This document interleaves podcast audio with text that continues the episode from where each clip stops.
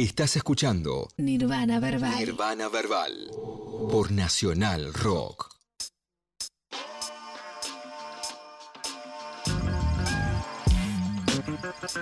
...21 horas 24 minutos, seguimos acá en Nirvana Verbal y hoy me doy un lujazo, la verdad. eh, estoy muy contento porque además estamos pudiendo realizar un encuentro que teníamos pendiente entre nosotros eh, y, y lo estamos haciendo al aire eh, y lo vamos a hacer eh, lleno de música y a la vez muy loco porque, por ejemplo, elegí la canción y ni pensé en, el, en, en tu coequiper cuando elegí Ah. recién la canción para...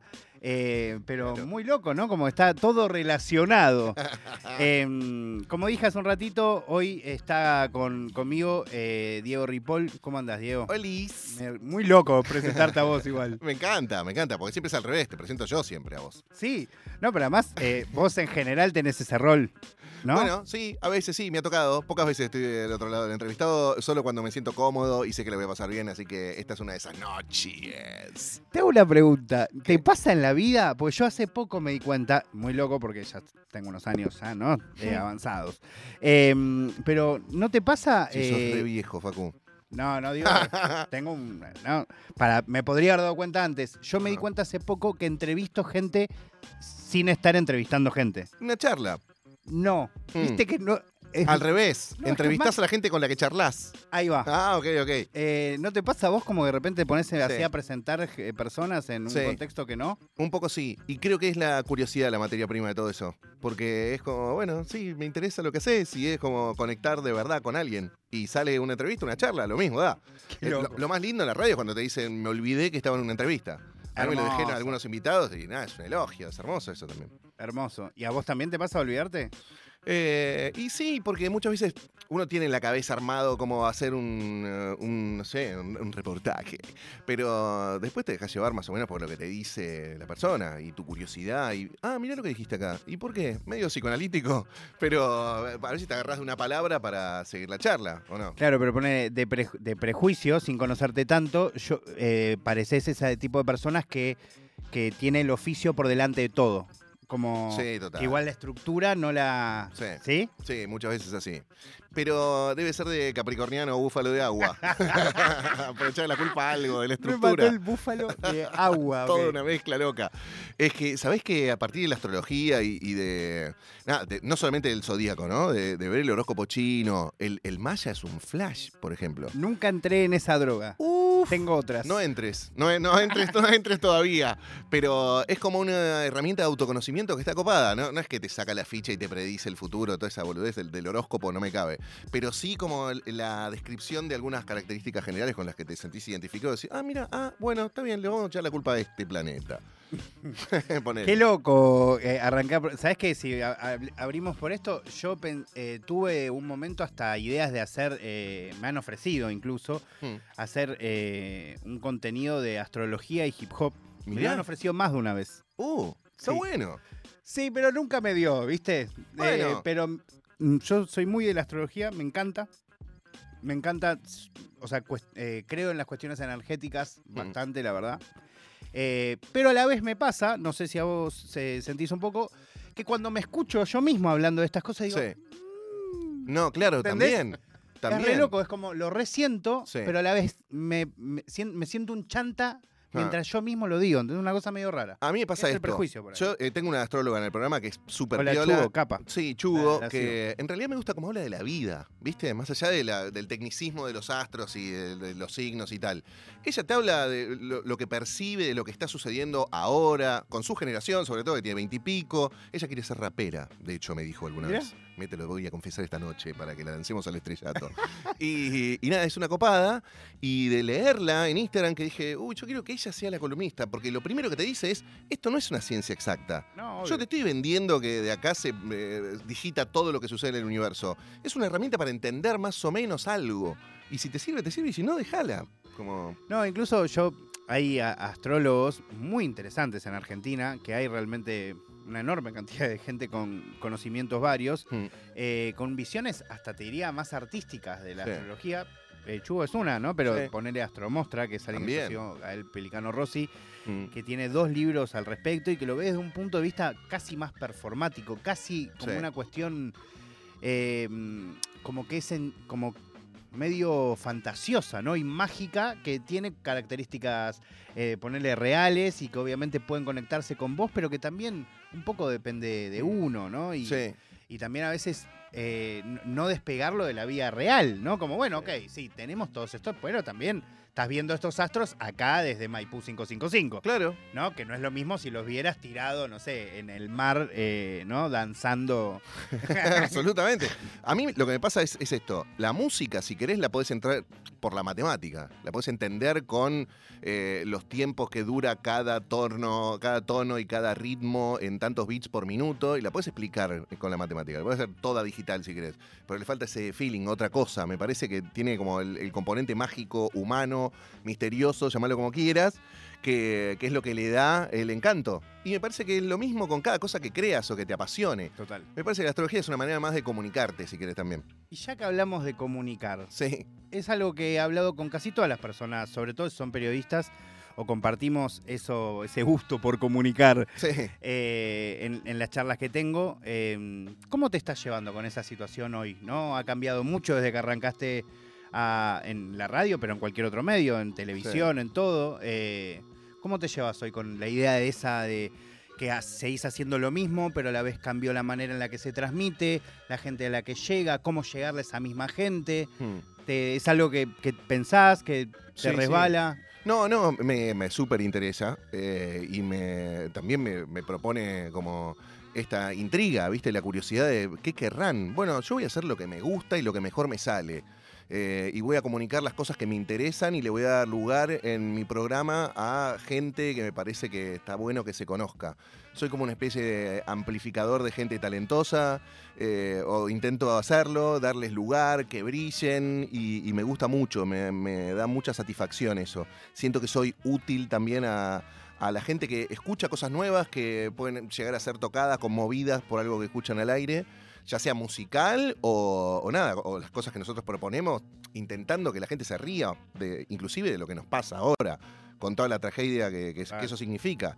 Eh, y nada, me, me divierte mucho eso y me, me gusta. Me, después de casi 30 años, ponerle de laburar en radio, eh, eh, me sigue motivando. Me dan ganas de venir y hacer un programa todos los días y me voy satisfecho y se lo digo a mis compañeros. Estamos en una época muy luminosa y amorosa de- del, del- del grupo de laburo y me encanta.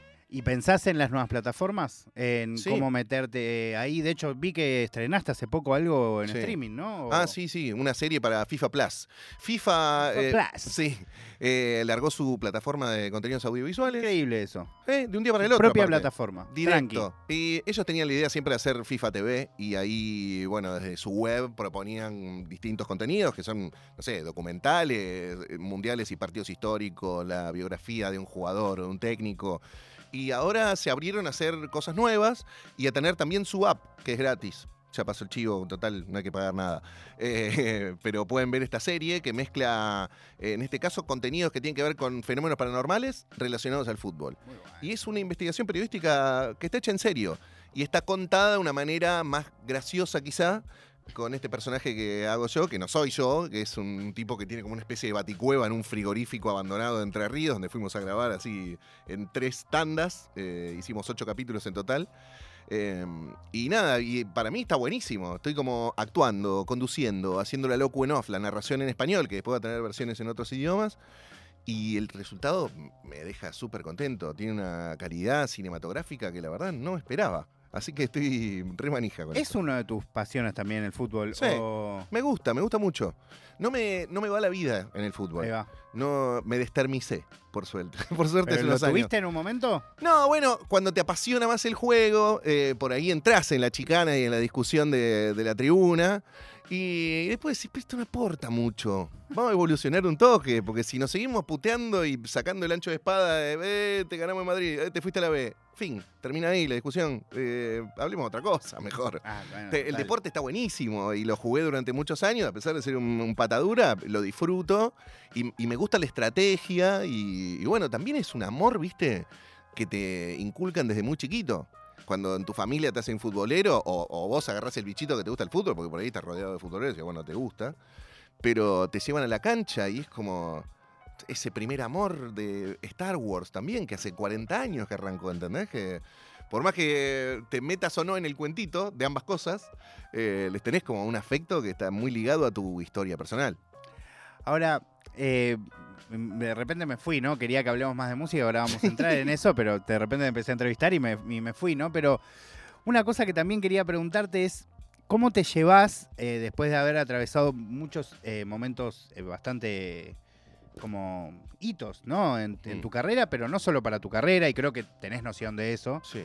Eh, sobre todo en la radio, ¿no? Tanto haber trabajado con Fernando, también después haber trabajado en Kabul. También. Me acuerdo, hoy me acordaba de eso, como Sí. lo, lo que fue para mí cuando yo entré al estudio Radio América, Hmm. sabiendo que ahí se hacía Lima, ¿entendés? Claro. Para mí fue como, wow, qué flash, ¿entendés? Hermoso. Eh, pero bueno, eh, ¿cómo te llevas con, con eso cuando de repente te encontrás? Yo, yo me he encontrado en ese lugar, de mandarte audios diciéndote, che, loco, para mí yo te escuchaba en tal momento. Eh, te- ¿Es algo que te, te emociona? ¿Te da un poco de paja? O... No, no, ¿cómo me va a dar paja? Es eh, lo que le ha sentido a nuestro laburo. Sentir que llegó lo que vos querías hacer y que le mejoró la vida a alguien un ratito, ya está. Ya me lo garpó todo.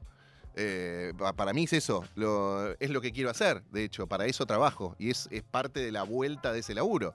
Si no le estás hablando a la nada, es una paja eh, radial, no da. No, no, obvio, obvio. No, a mí los monólogos no me cabe mucho, como bajar línea y. No. Me gusta más como seguir explorando en el- desde el lugar de aprendiz. Por eso disfruto también mucho de la sección que tenemos los lunes con vos, Facu. Porque me seguís enseñando cosas. Y de, de tu género, de lo que vos manejás, de la data que vos manejás, pero es lo que te mantiene fresco y no te pone vetusto de. "Mm, esto ya lo escuché. Mm, esto ya pasó. Esto. mm". No, dale, escuchá. Hay pibes talentosos que quieren mostrar lo que hacen. Y también te hablan de lo que está sucediendo con los pibes de esta edad en nuestro país. Eso me reinteresa como un fenómeno sociológico también, Totalmente. ¿no? Además. eh, Cultural. sí, sí, sí, sí, porque además ahora lo interesante, cada vez está más diversificado todo, ¿no? Antes había como ponerle tres, cuatro, cinco tribus muy grandes, ¿no? De pibes que hacían algo. Hoy hay 1.200 millones de tribus distintas. Sí. Eso me pasaba el otro día. Por ejemplo, el otro día me daba cuenta como la cantidad de cosas que yo dejé de hacer. Por ejemplo, no sé, antes estaba pendiente de, de todas las series que salían, de- o- y ponerlo ahora que estamos en medio del oficio, y Balbafisi, Sí. ¿entendés? Y, y de repente dije, pero pará, ¿qué onda? ¿Yo me volví menos curioso? No, ¿entendés? Es que hay tanta información a Claro, se disposición. multiplicó la oferta. ¿Entendés que, claro, o Mm. sea, de repente no podés estar en 75 mil cosas a la vez? Sí, sí, sí. eh, aunque tengas ganas, ¿no? Eh, y con, lo- con el tema de, de la- de los chicos, pasa recontra, sí. sí por yo que me encanta la gastronomía, lo que está pasando en la generación, vos lo sabés, de Sí. 20 a 30 años en Argentina vinculada a la gastronomía es increíble, como Sí. nunca ha pasado en nuestro país o como no pasa hace un tiempo. Ujú. Bueno, ayer se Eh, hizo este festival que justo mezclaba las dos cosas. Argenta Fit, que, que mezclaba también a, a chefs y pasteleros jóvenes No con pude ir, la verdad me quedé con ganas. músicos. Ah, ¿te habían invitado? Yo me Eh, enteré tardísimo. Me ¿Qué onda? con ¿Sigue ganas. eso? ¿Cómo es? Ojalá que se siga haciendo. Para quien no tiene idea, ayer se hizo en Saldías, Pueblo Sí. Cultura, un lugar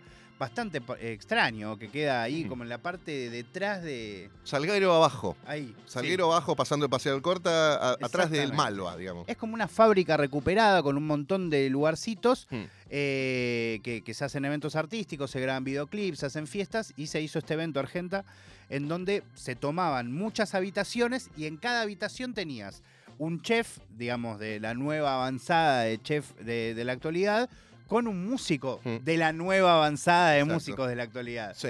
Y hermoso, ¿no? Sí, sí, aparte, Digo, ya la idea. Hubo, estuvo Dillon. estuvo- Dillon, Banda Los Chinos, eh, Cava Clara, eh, mm, el chico este, eh, naran- eh, la naranja silvestre, no me acuerdo cómo es, el- cómo es el nombre. Mm. Eh, sí, tuvo Dante Spinet, tuvo Dante Fito Páez. Sí, también. también, Tuvo también. Fito Páez. Claro, sí. Che, Hay foto con Dillon. Fito. Tengo foto de Fito con Dillon. Eh, no, muy loco. Sí, que Eh, también esos cruces son, son hermosos, ¿viste? Y, y nada, es eso. Eh, también lo que diferencia a, a esos nichos que decías, que ahora están todos activos y son un millón de tribus, millones. es la colaboración que hay entre ellos. Que me Sí. parece mucho más celular que lo que, lo que pasaba hace unos años, que estaban todos enfrentados y todos eran canutos. Y viste, era como, "Mm, esta data no te la largo, esto quiero abrir yo, quiero cerrar yo tal festival, si este toca yo no voy. Eh, y los públicos también, que si escuchabas a uno no podías escuchar a otro, una ridiculez. ¿Quiere presentar a su coequiper? Por supuesto, mi Pues, coequiper. me da- Porque además creo que en algún momento se va, a po- se va a meter para hablar un poco Ojalá. de música, ojalá. No, yo no. Ojalá. Este es uno de los talentosos que conocí cuando él era muy jovenzuelo en una radio de Morón en la que yo hacía un programa los viernes a la noche. Mirá, Los viernes a la estamos noche. replicando. Es justo en este horario eh, y un poco más tarde, pero creo que terminó cerca de la una de la mañana. eh, y alguna vez nosotros dábamos el teléfono al aire en una radio de Morón que nos escuchaba la nadie misma, porque venía como de un horario de mucha música y nadie que hablara, y después nosotros veníamos y prendíamos las luces, porque la radio estaba toda cerrada, teníamos las llaves, eh, con un amigo, compañero de colegio, Leandro Garrido, y ahí nos largábamos a hacer lo que improvisáramos, ¿viste? Éramos, estábamos muy influidos por el humor de Alfredo Casero en Chachachá y Claro. Capusotto y Alberti Qué momento épico. y, y todos esos bestias del humor. Y, y un día damos el teléfono al aire y suena. Es como que suena un teléfono encantado de ¿qué? Nos llaman. Y levantamos así y del otro lado escuchamos un audio rarísimo, un ambiente. Sí, te llamamos del desfile de modelos de Diante Garmaz de esta semana. ¿Qué, ¿Qué es esto? Te pongo al aire ya. Hicimos lo que pudimos así porque ni siquiera híbrido teníamos. Creo que había un chupete de eso que ponías en el teléfono Tremendo. conectado así a la consola directo. Y el otro lado Qué estaba- traidor ese chupete, ¿eh? Si me Sí. ha cagado entrevistas. Sí, claro, se desconectaba. se desconectaba y perdías el audio. Bueno, y del otro lado estaba eh, este señor que tengo a, mí, a, a mi lado, que se llama Diego Alejandro Rivas, con su hermano desde el estudio de grabación, eh, metiendo personajes y voces y No, armándonos un muero. mundo de- del otro lado del teléfono, ¿viste? Buenas noches, Diego Rivas, gracias por existir. No, gracias a ustedes por invitarnos. Ahora, Diego, quiero, en el quiero, 92, quiero el ¿no? otro lado. Año o sea, 92. ¿Cómo es que vos estás en el estudio y decís, che, vamos a llamar a la radio Claro, claro. Sí, cualquiera? te lo cuento. Mira, yo tenía mm, en ese momento 13, 14, claro, sí. 14 años. Y mm, se me ocurrió con mi hermano, que estábamos aburridos. Mi hermano es Sergio Rivas, padre de Kevin Rivas de T. Bilardo. Me Señor de suena, T. Bilardo. me suena. Eh, Produjo tenía, la canción que escuchamos hace un rato, o la, le- que es eh, Entre Alemán y Elegante. claro. Em, resulta que él siempre tuvo un estudio de grabación, en un principio precario, con, con una cinta abierta de media pulgada y ocho tracks, y- pero siempre tuvo cosas, ¿no? Y entonces tenía un, un multiefecto voz con el cual metíamos unos pitch menos 12 e hicimos unos personajes. unas voces así, buenas noches. Claro, entonces se nos ocurrió hacer un, un policía que era Moron Cop. Porque la radio era en Morón, ¿no? Claramente. Entonces Moron Cop llamó a esta radio, que era una radio mm, zonal.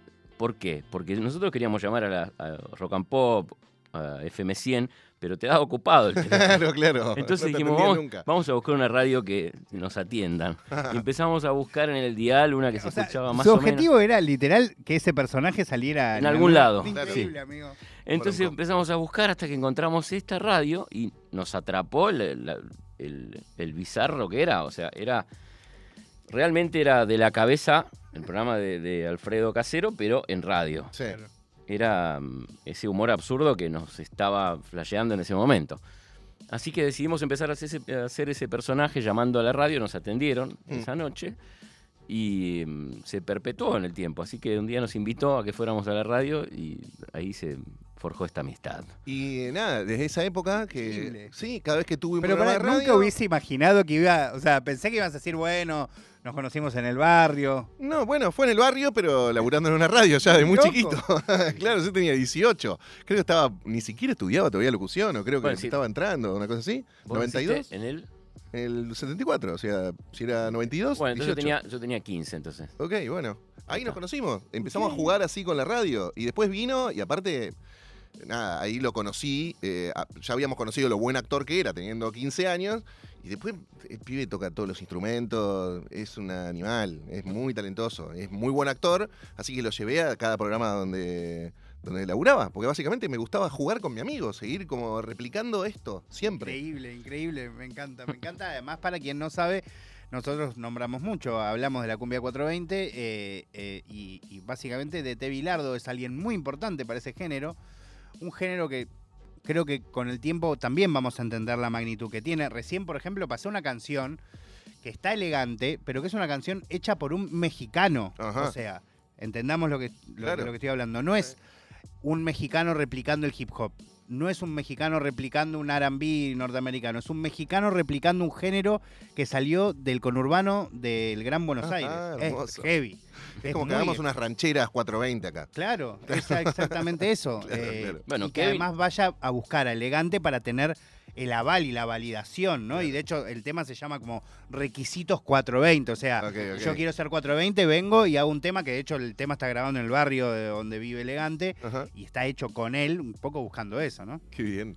Kevin nació de Tevilardo, nació en el 93, o sea que fue un año Sí, después claro. O dos años después de que nos conocimos. Sí. Increíble. Sí, sí, yo los conocía de bebitos, eran unos jedes esos dos, eh, cuando fueron creciendo. Eh, Perro yo- primo, el otro. El Perro primo el Perro Yo- Primo tenía las chapas por la Eso. cintura, el pelo largo. Este, a los tres años. sí, sí, Tres años tenía las chapas que se las pisaba. claro. Y el hermano también. Y estaban todo el día en cuero, tomando soda de un vasito de metal ahí en el estudio. Y nosotros íbamos a grabar cosas para la radio, porque ya teníamos como ideas medio enfermizas y, y replicábamos ahí algunas cosas en el estudio. Y estos venían y tocaban todos los botonitos. ¿Puedo apretar acá? Tío, ¿puedo apretar acá? Y el tío tenía la paciencia infinita y bueno, fue el que los enseñó a usar todo eso. Qué increíble, amigo. Alta- altas historias, las, las tres. Sí. Eh, o sea, la de ustedes dos, y la de Perro Primo y la de Bilardo. Bueno, eh, ¿querés elegir una canción de tu lista? Ah, dale. La- sí. ¿Te la recordás? La Te tengo una no. playlist. Qué romántico. Increíble, la verdad, cuando de repente me llega una playlist armada por Diego Ripoll. Oh, bueno. Es que estaba esperando este momento, Hola. Facu. Teníamos ganas de de hacerlo, esperá. Y le puse Nirvana con Facu, así que... Todavía no hablamos de zapatillas. Perfecto. Y no hablamos de zapatillas. No, me tenés que asesorar, me tenés que tirar una data, que Lo necesito cambiar un poco las zapatillas. Eh, Giovanotti metiste, zarpado. Claro. Me llevaste al 90. ¿Querés escuchar eso? Lo y que te cuento una historia porque es más o menos de esa época. Sí, puse orillas también. Muy bueno. Sí. Lo que vos quieras. Y Elegí tirate ese Giovanotti Serenata Rap, porque le gustaba mucho a mi abuela, básicamente. De la lista. Zarpado. De la lista de Diego, entonces vamos con Giovanotti, Serenata Rap y seguimos hablando de música, delirando, divagando en este programa de hip hop y mucho más hasta las 0 horas acá en Nacional Rock.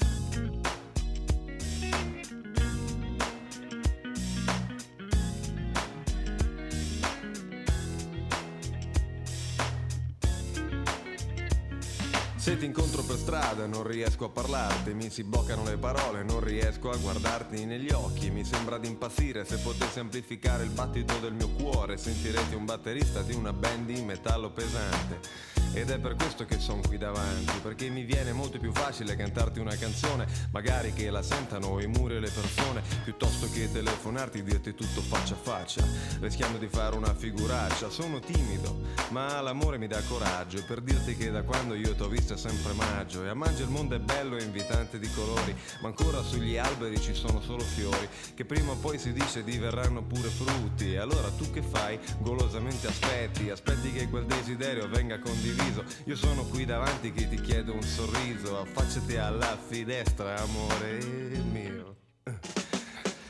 Affacciati al balcone, rispondimi al citofono. Sono venuto qui col giradischi e col microfono Insieme al mio complesso per cantarti il sentimento. E se tu mi vorrai baciare sarò contento. E questa serenata è la mia sfida col destino. Vorrei che per la vita noi due fossimo vicino Una serenata rap per dirti che di te Mi piace come mi guardi, mi piace come sei con me. Mi piace quel tuo naso che si intona con il mondo Mi piace il tuo sedere così rotondo Da rendere satellite ogni essere vivente. Mi piaci perché sei intelligente Si vede dalle tue mani come le muovi Mi provochi pensieri e sentimenti sempre nuovi Nei tuoi fianchi sono le Alpi, nei tuoi seni Dolomiti Mi piace quel tuo gusto nello scegliere i vestiti Quel tuo essere al di sopra delle mode del momento Sei un fiore che è cresciuto sull'asfalto e sul cemento. Serenata metropolitana, serenata rap, serenata rap Affacciati alla finestra amore mio. Oh yeah. Affacciati alla finestra amore Serenata rap, yeah Affacciati alla finestra, amore mio. Alright. Affacciati alla finestra, amore mio. Serenata rap, serenata metropolitana. Mettiti con me, non sarò un figlio di puttana. Non ci crederà alle cose che ti dicono di me. Sono tutti un po' invidiosi Chissà perché. Io non ti prometto storie di passioni da copione Di cinema, romanzi, che ne so, di una canzone. Io ti offro verità, corpo, anima e cervello. Amore, solamente amore, solo, solo quello. Affacciati alla finestra, amore. Flasha que te lo sepas tanto. Claro, le gustaba mucho a, a mi nono y a mi nona también, eh, italianos los dos de Sicilia. eh, y yo dije, ¿qué? ¿Hay hip hop italiano? Yo había escuchado algunas cosas, eh, eh, no sé, de fines de los 80, ponele, fue cuando la primera vez que le, le paré la oreja al rap. Después de Rapper's Delight, que es como la obviedad, ¿no? De, Le paré la oreja al rap, que no es sí. parole, parole. Parole, parole. De Silvana Di Lorenzo, que también lo escuchaba mi madre.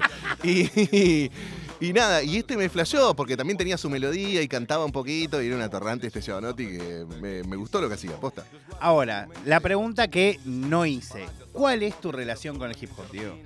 Bueno, de muy ¿En chico. qué momento registrás que hay algo que se llama rap, hip hop? No sé que- cómo lo conociste primero. Eh, la primera vez fue Rapper's Delight. Pero eso fue lo, lo primera vez que, la primera vez que escuché algo y no sabía qué era. Había un chabón hablando sobre el beat. Eh, eso, ese film. Pero Si quieren, No. mira, eh, Miguel, creo que está en, la- en esta lista, está primera. si quieren ponerla como de cortina para que se escuche, para que vean, escuchemos, va, la canción de la que habla Diego, que es una canción iniciática.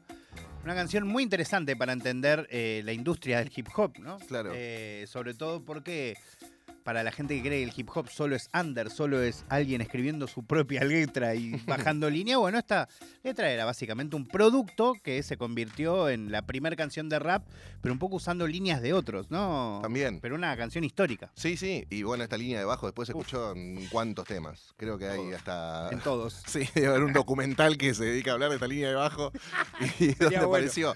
Pero aparte, eh, la base que arrancó al principio con ese cencerro ahí, ¿no?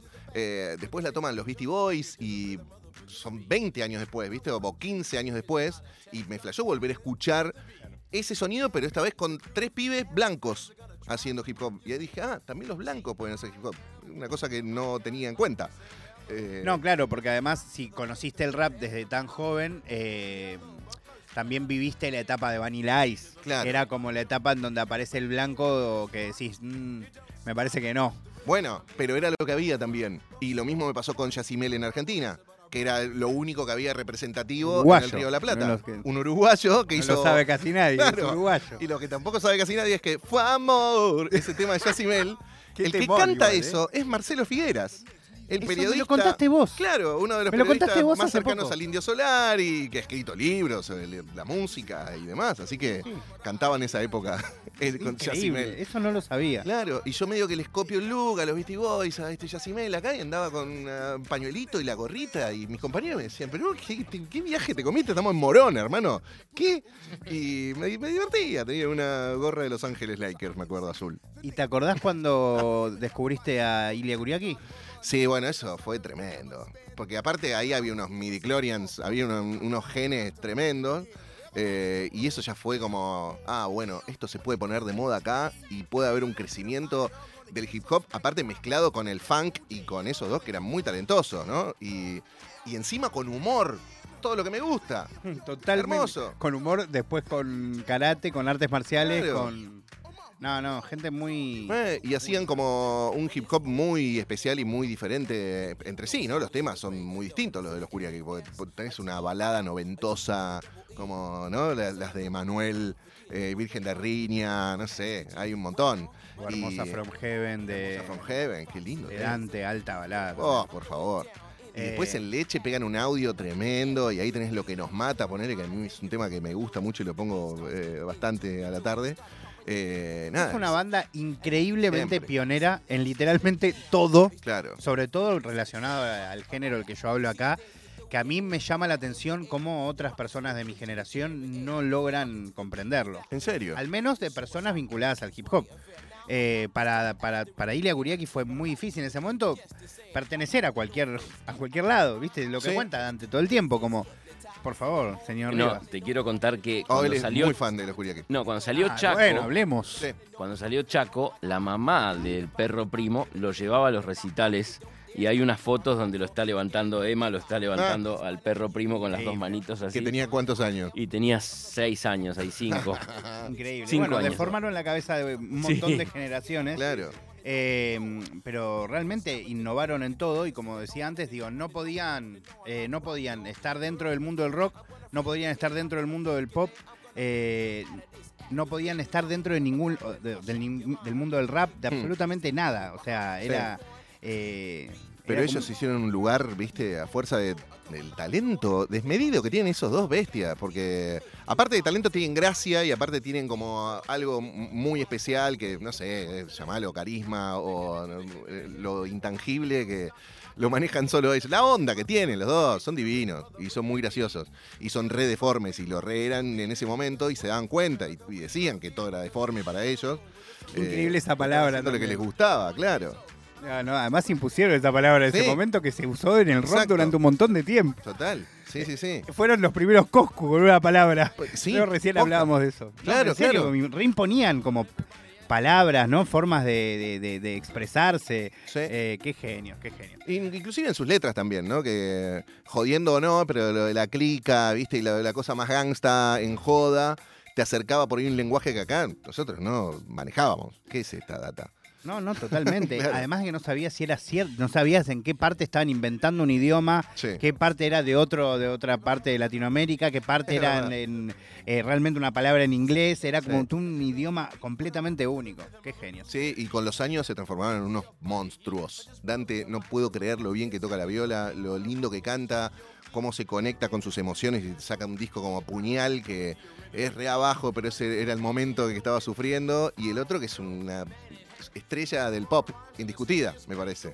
Me encanta. ¿Sabés que nunca pude entrevistarlo a Emma? Eh, Sí lo entrevisté a Dante un par de veces, pero nunca Ah, lo entrevisté a Emma. Y sí, sí, la verdad que hicieron cosas... De hecho, me acuerdo, tipo inicios del 2000, también Dante queriendo hacer discos de R&B, cuando Mm. el R&B literalmente acá ni se sabe. Todavía hoy. O sea, yo sé que digo hoy R&B, hay mucha gente que dice... Airbnb, Sí. ¿entendés? Como, ¿de qué? Pero no, no lo digo de Mariah mal. Carey.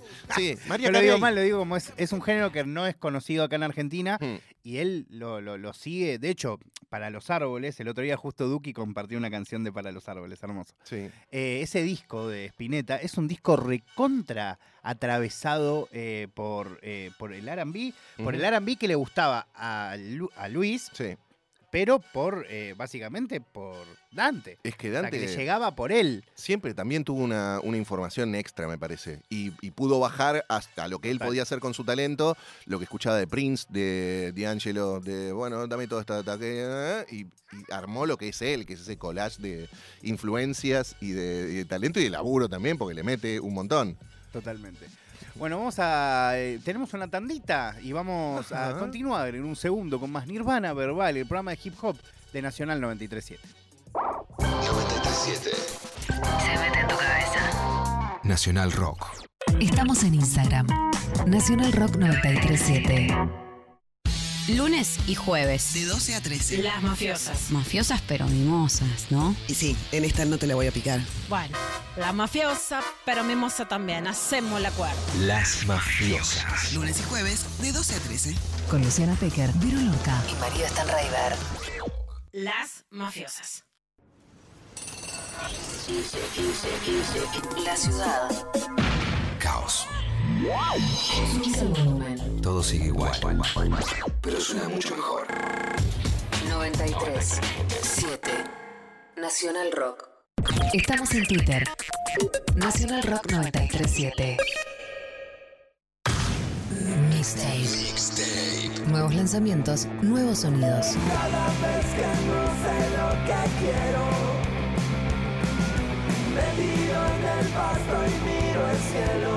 Mixtape. Los destacados de Nacional Rock en Spotify.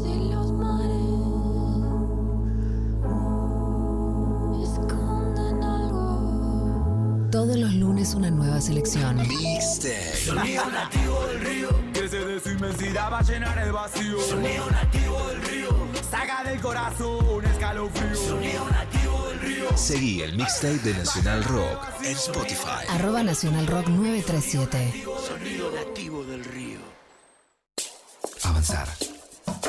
Activar. Deconstruir. Pensar. 937. Nacional Rock. Alerta urgente.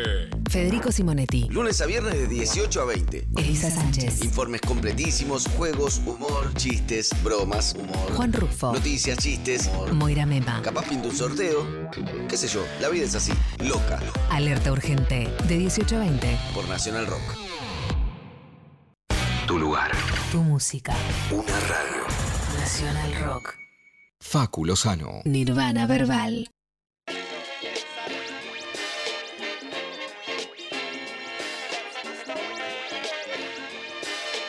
22 horas acá en Nirvana Verbal. Hoy un programa en principio, o al menos hasta el momento, sin internet, con lo cual eh, por el momento no podemos hacer uso de mis selecciones musicales ni las de mi compañero Ripoll, pero por suerte sí podemos conversar. Eso no nos, ha- no nos han sacado el wifi de la conversación. ¿Te imaginas? Bueno, no tenemos internet. Se listo, no charlamos más. Se canceló la charla. En tu cara, internet. No podemos googlear más nada. Entonces no hablamos más. Es que si lo pensás, la radio eh, fue muy avanzada. Fue una tecnología que, eh, posta, salió en el no sé qué año, pero la primera transmisión en Argentina fue hace mucho ya. Y, y nació wireless y nació gratuita. Un montón de cosas Bueno, que ahora. Sí, ahora aprovechando, ¿no? Que tenemos, pero, o sea, si Sí. pensamos el, el contexto en cómo nace la red, es absurdo, amigo. Es ridículo. O sea, gente totalmente loca en una terraza, Sí. desesperada, de nuevo, Sí. lo de querer transmitir algo que te gusta, ¿no? Claro. Como desesperado por querer hacer que otras personas escuchen lo que ellos estaban Ni siquiera, porque tampoco lo estaban escuchando, estaban en la terraza. Claro, estaba en la terraza poniendo Parsifal, una No, ópera. no, no, esto es No, delirante. Hermoso. eh, delirante. Me encanta. Un poco de eso tenemos también. Sí, recontra. Nos, nos encanta venir acá a hablar de estas cosas. Y a la vez estas magias, ¿no? Como se corta internet, se cortan poner los streamings, ¿viste? Sí. Viste que no sé si te ha pasado por ahí eh, eh, trabajando en radio, de repente se cortó el streaming y por ahí te encontrás con un compañero y dices, bueno, listo, ya fue. Pero Tenés que seguir. El aire. hay una, ¿Qué una onda? radio. Claro. Ente- Pero no te pasó nunca, a mí me Eh, pasó, sí. sobre todo con gente más joven, Sí. eh, lo cual es re lógico, ¿entendés? Porque, claro, no, bueno, No, a ver, internet, o sea, yo estoy acostumbrado a que no existiera el streaming o eh, porque en el Zoom me pasó muchísimas veces de tener columnistas en la época pandémica o de encierro por Zoom y que se corte o, y después sale toda pura una cosa así. ha pasado, Es yo, he estado en ese lugar. Sí. Y después tenemos columnistas que eh, te hablan así y están ponele o en el auto o andás a saber qué. Y bueno, te cuento, Facu, que esta semana se reunieron. Así yo, no, no, ¿qué, qué está haciendo con el teléfono? ¿Qué, quédate, quiete. Tremendo. Tremendo, amigo, Sí. tremendo. Eh, bueno, eh, sí te quiero seguir, aunque no podamos escuchar un poco de música. Claro, Quizás sí eh, aparece eh, por ahí en la lista de la radio, aparece un Woz, de repente. Un gocito. Aparece un Casu, aparece un Duki, quizás. Qué bien. Alguna canción de las nuevas. Pero ¿cuál es tu relación con estos artistas que te nombro? No particularmente los que te dije. lo- como la nueva eh, andada de, de- de hip hop. Así. ¿Cuándo los empezaste a registrar? Eh, ¿Fue en esa entrevista con Duki bastante histórica? Y de un poco antes, porque ahí ya vino Duki y medio que lo teníamos eh, posicionado en. Este pibe está muy bien, está muy centrado, sabe lo que quiere, lo que quiere hacer con su música, eh, sabe cuál es su talento y cuáles son sus limitaciones y lo lleva adelante con, con mucha lucidez. Eh, y después, bueno, yo tenía la ventaja de como me gustaba el hip hop, me, me cae bien auditivamente, no es un sonido extraño para mí, ¿entendés? Entonces yo lo puedo escuchar sin decir, "Eh, esto no es música. Todo lo contrario, es una música que estaba esperando que se pusiera de moda en una generación de pendejos de 20 o de menos también. Claro. Eh, y, y bueno, y después si querés más profundamente, escucho algunas letras y claro que no me corresponden generacionalmente. No me siento interpelado, no me identifican. Pero como te decía antes, me... Con ninguno.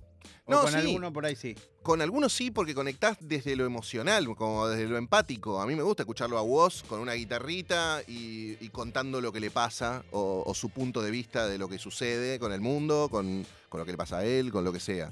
Eh, después, em, te puede gustar más o menos el reggaetón, pero lo puedo apreciar y me gusta que le vayan bien a artistas argentinos, ¿entendés? Como eh, soy cero cerrado con eso y tampoco soy Mr. Burns con el gorrito de Jimbo. No, no te la no voy a, a- no sé, a ver todos los ¿No shows de a- los no artistas. vas a menear ahí, a No. hacer twerk. No, en lo más mínimo. No, no, no. Es la fiesta de, de los pibes, de, de 15 para arriba. Y está buenísimo. Y de menos también. Los chiquitos les encanta el rap también. Quiero volver a esa entrevista que, que fue, para mí también fue un- uno de esos momentos eh, de hitos, ¿no? Porque además era, la entrevista de la que hablo es una, una de las primeras entrevistas importantes que da Duki eh, en ese momento para Basta, si no me equivoco, Sí, sí. eh, en donde primero habla con Matías, pero después empieza a hablar con vos y con Malena, si no me Sí, equivoco. Eh, fue una entrevista muy, si se quiere, con, o sea, sin esas características de una entrevista que por ahí la haría yo, Mm. ¿no? Más de, de- de- de alguien que conoce el, el género, como una entrevista intentando conocer a la persona. Sí. Y a la vez Duki se abrió a contar muchas anécdotas que, que- que no había contado previamente. A la vez también era una de las primeras eh, juntas, no sé si ustedes vieron eso en ese momento, pero entre lo que era el mundo del trap con el mundo de los medios tradicionales Claro. y que saliera bien. Sí. Eh, y, a, y a la vez me acuerdo de las primeras veces que hablamos, vos también me dijiste que ese día también quedaste sorprendido. Como, Claro. ¿Y qué es lo que te sorprendió de Bueno, él, por ejemplo? Que también hay un montón de, de pibes que están en una eh, como de cuelgue y de estrellas de rock y muy colgados y jactándose de eso. eh, y a veces eh, te la pomelizan un poco, ¿viste? Claro. Y acá lo veía él súper centrado, como muy equilibrado para la edad que tenía. También lo que tengo que decirte es que yo eh, me crié o crecí en los medios con otro formato, como con otro paradigma del negocio de la música y de la manera de difundirla. Y, pero, y no solo eso, de, de cómo, te- cómo llegás a publicar tu música. Antes era grabar un demito y llevarlo con tu guita, con la guita de la banda, a un sello. El sello lo llevaba a la radio, por ahí ponía una guita para que la radio lo pusiera. Y ahí empezaban el lobby y el hype. Quizás si Duque hubiese hecho música, ¿no? De manera hipotética, hace Mm. 10 años, por ahí vos lo hubieses hecho antes de que llegue a ser Duki, Sí. 3, 4 notas antes. Claro, ¿no? claro. Y de repente, justamente por lo que decís, Sí. o sea, llega después de que ya era conocido y que a la vez, ¿no? Como ya no era una cuestión de buscar eh, desesperadamente una nota, sino más del el medio queriendo hacer una nota con el Claro, artista. claro. Totalmente diferente. Sí, con curiosidad genuina, co- por lo que te digo, de esto de se cambió la manera de hacer música. Entonces ahora todos los pibes pueden grabar algo con su compu en su casa y dependen solo de su creatividad y de las pilas que se ponen eh, para, para hacer su música. Y eso me parece revolucionario. Y lo mismo colgarlo de la plataforma que sea. Y después se van haciendo como... Depende también de los contactos que tenga cada uno, de las herramientas que tenga para difundirlo, eh, depende de cada artista, ¿no? Que, que vayan creciendo. No, no, totalmente. Nada, son herramientas que nosotros no tuvimos en nuestra generación. Señor eh, Rivas, ¿le ¿puedo preguntar a usted cuál es su vínculo con el hip hop? El hip hop. Eh, yo soy muy del funk y de la música disco. Ajá. Y mm, bueno, básicamente esto que vos decías del Rapper's Delight, em, yo creo que está dentro de lo que es música disco también. Está bien lo que decís. Sí, re. Em, Sí, me- porque de hecho eran con dos bandejas y el MC cantando arriba. Es el, Sí. Era el DJ como rapeando, ¿no? También. Sí, pero el, el ritmo, ¿no? El beat es como. Ah, ok. Es medio funkeadito. Sí, claro. Eh, me gusta mucho eso. En cuanto a hip hop, de rap, y eso básicamente lo que escuché mucho fueron los Kuriaki, que los fui a ver muchas veces, eh, pero también estaba fusionado con el funk. Entonces siempre me tira más para el, para el funk que para el, el hip hop. En un momento tuvimos una banda con, con DT Bilardo, que se llamaba King James Version, No, me vuelvo loco. en la Claro. cual él rapeaba, yo tocaba guitarra y cantaba, y después teníamos tres músicos más. Pero mm, llegamos a tocar en el Morón, en Morón Rock Sí. en el 2006 y fue debut y despedida. Qué loco. Ah, Sí. mirá, no sabía. Me da curiosidad, ¿y vos eh, cuál era tu, o sea, después de, o cuando en realidad empieza a tener visibilidad la cumbia 420, vos conocías solo eso? ¿O vos un poco viste ese caldo de cultivo previo? No, no, Con- yo a, a Kevin ¿O lo- viste como el resultado en algún punto? yo a Kevin lo vi en todo el trayecto de lo que empezó a escuchar. Él eh, se crió escuchando la música que yo escuchaba, o sea, los Bee Gees, eh, Earth, Wind and Fire. Después él empezó a despegarse un poco y, y se fue para mm, eh, Dr. Dre, eh, Snoop Dogg. Se copó con esa onda y, y empezó a tratar de hacer esos beats. Y bueno, eh, después se fue deformando a lo que soy. Qué increíble, amigo. Compton, Moron, Sí. Mordor. Es un poco eh, todo lo mismo. Sí, sí, sí, es un poco lo mismo. Pero sí, Aparte lo que empezó a usar él fue el, el programa que yo usaba para editar, que era el más simple que, que había encontrado. FL. Siempre fui bastante vago. No, el Acid. Ah, claro. El Acid. Em, empezó es de a- Ableton, ¿no? De los que hicieron el live Es después. de, es de Sony. Claro. Ah, ¿de Sonic, Sony? Sonic Foundry se Ah, llamaba. ok, la- ok, Sonic Foundry. en un principio. Mm. Eh, y después lo compró Sony. Y él empezó a usar ese eh, programita porque yo lo usaba, era el más simple que encontraba. Tiraba loops ahí, arriba le metía guitarras, voces. Este, y con eso empezó a hacer los primeros temas. Hmm. Algo que, que también es muy loco, que no sé si sabían, aprovecho y se los cuento, ahora seguro eh, aprovechamos y escuchamos alguna música. Sí. Eh, es elegante antes de, de que conozcamos su parte como la que la termina pegando. Te tuvo como, de hecho, si entran a su canal de YouTube, como una búsqueda muy. como intentando eso, pegarla, básicamente, pero con otras estrategias. ¿Y qué hacía? Y como, de hecho, y lo producía, eh, no, todavía no lo había producido enteramente, no lo produjo enteramente de De Bilardo, pero sí a partir del momento que De Bilardo ingresa a su vida, empieza como a encontrar una identidad en su sonido, buscando claramente mostrar esa parte más genuina de él, de su barrio, de su manera de hablar, pero antes tipo hablaba de otra manera, tenía rastas, eh, se las daba medio chetito, Ah, es muy loco. es Pero loco. acá en su canal de YouTube, es muy loco lo que uno puede encontrar solamente yendo. Incluso yo cuando eh, tuve la chance de entrevistarlo le pregunto sobre eso, le digo como, ¿qué onda? Pues vos ya venías, o sea, venías probando otra cosa, o sea, mostrando otro ser. Claro. Y, y- y me dice, claro, sí, yo, o sea, en el momento en que la puedo pegar es cuando empecé a mostrar mi, nada, mi yo más genuino, igual, a saber, ¿no? Solo le funciona a él. Claro, claro. Todos nosotros tenemos que hacer una carita de nosotros mismos. Es que aparte depende también de cuándo pelás ese yo genuino y- y, Totalmente. de cómo llega, en qué momento, ¿viste? Totalmente. Se juntan un montón de cosas que coinciden mágicamente. Te- ¿qué, eh, señores, eh, compañeros, ¿cómo eh, lo veo ahí a Pablo Abarca? Hay eh, disco de Víctor Heredia que podemos poner. si me gustaría igual, ¿eh? Estoy para un sobreviviendo en este momento. Hermoso. Eh, ¿Cuál es nuestra situación? Perfecto. eh, vamos. ¿Quieres, quieres presentarlo vos, que sabes Sí. presentar canciones? ¿Vas a poner a los Kuriaki? Hombre libre. Ilia Kuriaki and the Valderramas Ilia. hombre libre hasta que prueben lo contrario.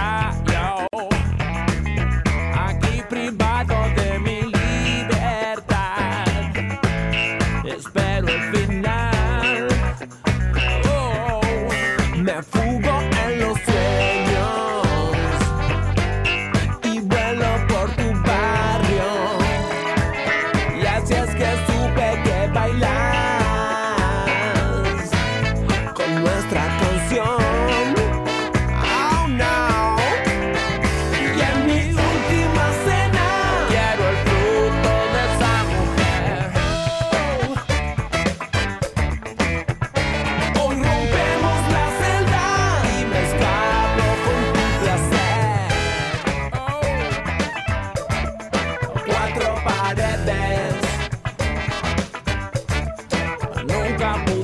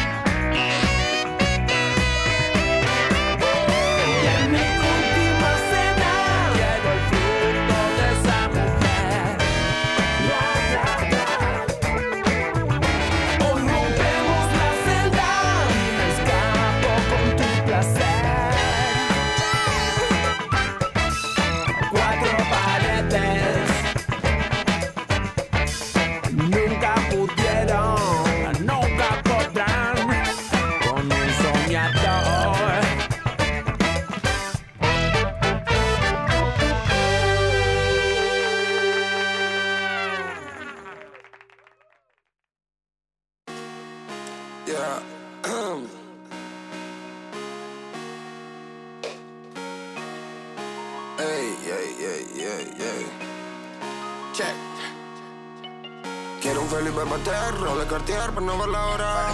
Siempre sé lo que hay que hacer, duplico otra vez, un poco más el dólar. Viven pendiente mi ne, mi plata, mi ex, ya no para el Lola.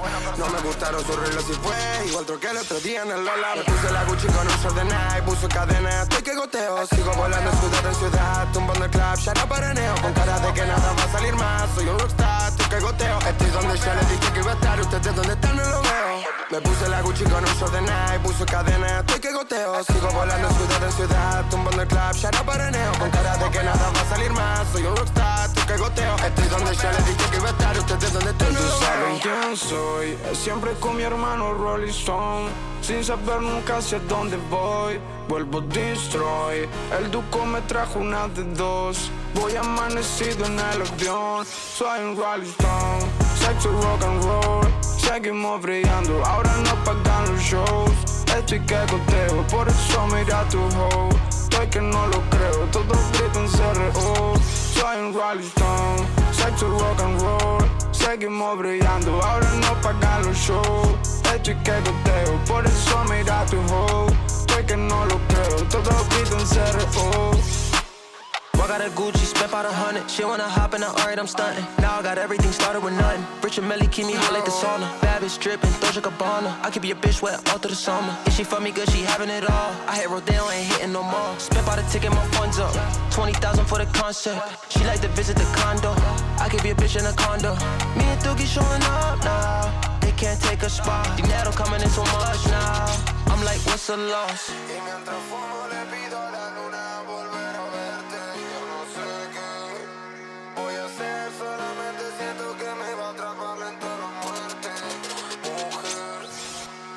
Puse la Gucci con un short de Nike, puso cadena, estoy que goteo. Sigo volando ciudad en ciudad, tumbando el club, ya no paraneo. Con cara de que nada va a salir más, soy un rockstar, estoy que goteo. Estoy donde ya les dije que iba a estar, ustedes donde están no lo veo.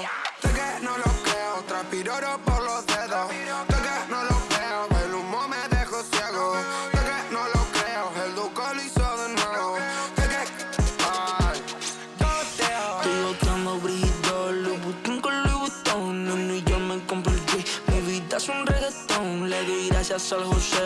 más soy pa' trofeo. Ferragamo en el goteo, que drip pues yo lo meo. Estoy chorreando como un cuerpo. Decapitado Yo tengo más grasa y jugo que un asado Estoy fumando un blon con pussy. Estoy revolado, soy del barrio, estoy acostumbrado a fumar nevado La puta se muove, sta hacemos rodeo Versace, Versace, io guapo coteo Mi piacciono i rolli, i diamanti, le scarpe Collani, bracciali, 2000 di marche. Io sei pretti, pretti, tu poco sei zero. Una borsa di soldi per stare sereno. Tu spari cazzate, io alieno da Marte. Non spari se zero, levati davanti. Oh baby, non so che ore sono, guarda come brillo. Vieni con me baby, abbiamo la villa. Me la trova addosso, non vuole finirla. Ya ya ya ya ya Niente da dire a queste puttane. Guardami volare, mo sembra normale. Poteva negare ma meno male, ya Sono in Argentina come Messi Leo lo stile italiano Gucci e Colosseo Ogni giorno che passa tu vali di meno La scarpa di Prada, tu scarpa di Geox Quiero un Felipe Pater, de Cartier, pero no ver la hora. Siempre sé lo que hay que hacer, duplico otra vez, un poco el dólar. Viven pendiente mi ne, mi plata, mi ex, ya no para el Lola. No me gustaron sus reglas y fue, igual troqué el otro día en el Lola. Me puse la Gucci con un short de Nike, puso cadena, estoy que goteo. Sigo volando ciudad en ciudad, tumbando el club, ya no paraneo. Con cara de que nada va a salir más, soy un rockstar, tú que goteo. Estoy donde ya les dije que iba a estar, ustedes donde están no lo veo. Creo, transpiro oro por los dedos. De que no lo creo, el humo me dejó ciego. De que no lo creo, el duco lo hizo de nuevo. De que, ay, goteo. Y mientras fumo le pido a la luna volver a verte.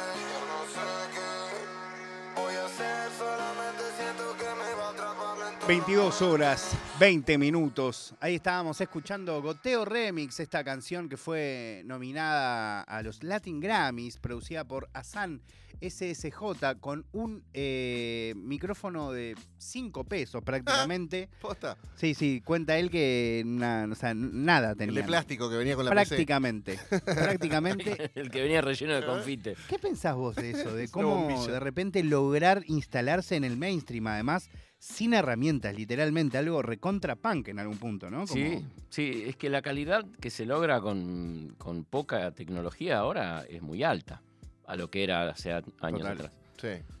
Yo creo que eh, es así, o sea, se mejoró mucho la calidad del audio de cualquier plaquita de audio o, o cualquier micrófono. Y también pasa a segundo plano la tecnología, ¿no? Cuando tenés algo para decir y tenés onda y sabés cómo arreglarlo para que no se note ese sonido de plástico de- del microfonito de 5 pesos, eh, pasa a ser completamente secundario. Y, y, eh, está bueno que cada sonido y que cada productor tenga su textura y su identidad, sacarle la ficha, "Ah, esto lo hizo de T. Bilardo, este lo hizo Bizarrap, este lo hizo otro.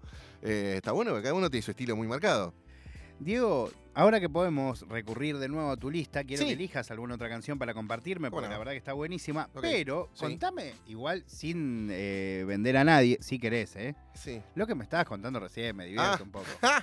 Es que justo estamos escuchando Goteo recién eh, y eh, tengo un amigo que acaba de cumplir 41 años y todavía le gusta que lo llamen por su diminutivo.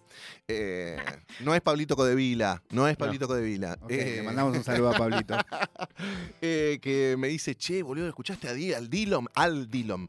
Eh, es como lo que dice, ¿escuchaste a Wosito? Mal. Ay, amigo. re fan. Y le digo, che, Ito, tenés 41 años, estás re copado con esto. Y sí, boludo, ¿qué estás escuchando vos? No, un montón de cosas, qué sé yo, por ahí no lo escuché tanto a Dilo, me escuché un par de temas, sí, vi lo que hizo en el Lola también en vivo, me gustó, cómo están creciendo, eh, está genial, el concepto del último álbum, viste, todo, pero... ¿Y qué escuchás vos? Medio como peleándose. Y no sé, a mí me gusta Duki por aquella nota que siempre me cayó bien y después lo seguí escuchando y... Ah, bueno, Duki, te gusta el goteo y el Gucci con el buzo de Nike. Pará, boludo, ¿qué te estás peleando? Digo, ¿qué te- es ridículo que nos estemos peleando como dos pibes, ¿entendés? Claro, tu ídolo que se viste de Gucci. No, pará, pará. Bueno, sí, eh, hay que decir, de, vos contestale que eh, Dillon también es fanático de la pilcha, de hecho usa solo una marca de zapatillas, Ahí va. eh, que es una marca que se llama Bapesta, no sé si sabías. Es una marca de zapatillas de, eh, un- en realidad es una, mar- es una submarca de zapatillas de una marca que se llama Bape, Sí. que hacen zapatillas que son la copia textual, o sea, la misma zapa que la Air Force, la famosa Air Force, Sí. la que usamos todos de chiquitos en Sí. algún momento. O trucha, no importa, pero No eh, importa. la misma Ese zapa. modelo. Ese modelo, solo que le ponen una estrella en vez del logo de Nike. Ajá. Eh, es una zapa muy histórica por eso, que se hizo famosa, porque literalmente es la copia de esa zapatilla. Y se hizo con ese objetivo, además. Y no tuvo problemas de Sí, pero le fue encontrando la vuelta. Claro. Eh, o sea, Bien. si vos la ves, porque incluso como se hizo famosa por eh, ponerle muchos colores Ah, distintos, eh, cosa que también pasa con las Air Force, pero de una manera, una Pero combinación ahí un pasó poco después. distinta. Después le empezaban a soltar sí, un poco los colores. hicieron y las otras texturas. texturas Claro. eh, y sobre todo como en el logo, ahí es donde de- de- se, se pudieron agarrar para que no se hicieran tantos juicios, pero Claro. literalmente es la misma zapatilla. El mismo modelo todo. El mismo, y la calidad, los materiales, eso está Mucho bueno mejor también? la Vapesta. Ah, ¿sí? Sí. Ah, claro, bueno, está bien. Eh, no, no es una zapatilla excelente y cara. eh, Pero bueno. ¿Cuánto vale le- un par de vapestas, ponele? Y las usa Dillon de 400 dólares para arriba. 300 dólares. Ok, perfecto. Sí, sí, sí, sí. Bueno. Eh, Esto para que la próxima vez le digas a. Tirar. ¿Viste? Así que Duki no sé qué. Pero Dillon, él se peleaba, ¿viste? En vez de intentar componer era como, no, pero mirá que Dillon... briquetas. Es No, que sí es también que- algo que empieza a pasar, que es muy loco, es que dentro del mundo del hip hop, Hmm. eh, antes no pasaba en Argentina, ¿no? Eh, Viste, como en Estados Unidos, que estaba como el rapero más inteligente, el rapero un poco más, eh, mm, no sé, superficial, el rapero que hacía música para el boliche, el rapero que hacía música para no sé dónde, eh, como había solamente una, acá en Argentina, un solo tipo de rap que era el poner el más consciente o el que le hablaba de otros mal, de otros raperos mal, ¿viste? Sí, sí. Eh, en Estados Unidos había muchos más y ahora acá cada vez hay más alternativas y yo creo que eso hace también que la gente a veces como que se divierta, pero a la vez se confunda, porque, Claro. bueno, sos medio fanático de la música indie, de repente descubrís a Dilo y me decís, "Ah, encontré el mío. Claro. ¿Entendés? claro. Como estoy, estoy actualizado, pero no tanto. ¿Entendés? Lo mismo con vos, ¿viste? Como Y ponele, te re gusta el rock eh, no sé, histórico de Argentina. Bueno, escucho vos. Claro. ¿Entendés? Con. Claro. Otro tema no escucho. Es que te entra por ahí también, ¿no? Está bien igual. Está bueno. El otro día lo hablamos eh, en la sección que hiciste del lunes, de que el rap está en todos lados, el hip hop está en todos lados y se está fusionando con otros estilos. Porque también un rapcito le queda bien a cualquier tema ahora, ¿no? Sí, uy, ¿sabes que empecé a ver tu lista? ¿Qué, te- qué tema elegirías de tu lista? El de Prince me parece. Sexy ¡Oh! Me, sirve, ¿eh? Porque ahí, eh, ahí lo escuché rapear a Prince. Y dije, ah, mira, también puede hacer esto este muchacho. Después podemos escuchar a eh, el señor eh, Mike Skinner. Claro, poné un pedacito de cada cosa. si Oh, y escuchemos entonces, le pido a mi compañero Pablo Vargas si puede poner de la lista de Diego Ripoll primero Sexy Motherfucker de Prince. Escuchamos un poquito y luego de escuchar Sexy Motherfucker vamos a ver si podemos degustar Fit by Your Own It. Eh, eh, no, Fit But You Know It. But you know it. De The Streets. Sí, Eh, señor. Qué bandones, ¿eh? Por favor, cómo me la voló ese acento británico, me, me volvió loco, porque también soy muy de las ciudades y cada sonido, ¿viste? Y de su historia, y me gusta saber que, que vino de la costa oeste, de Los Ángeles, de California, y todo eso, Mirá. qué estaba pasando en New York o en Chicago, me, me gusta también como el terroir de, y la onda de cada uno. Te había puesto también rap cubano con orillas, algo de francés, de Alianza Ethnique, porque me gusta escuchar cada estilo, tiene su onda cada uno, ¿viste? Su identidad. Eh, era un verdadero ávido de hip hop. El Me señor encanta, me encanta. Bueno, eh, Diego, estamos para escuchar eh, Prince. Escuchamos un poco de Prince y seguimos en Nirvana Verbal.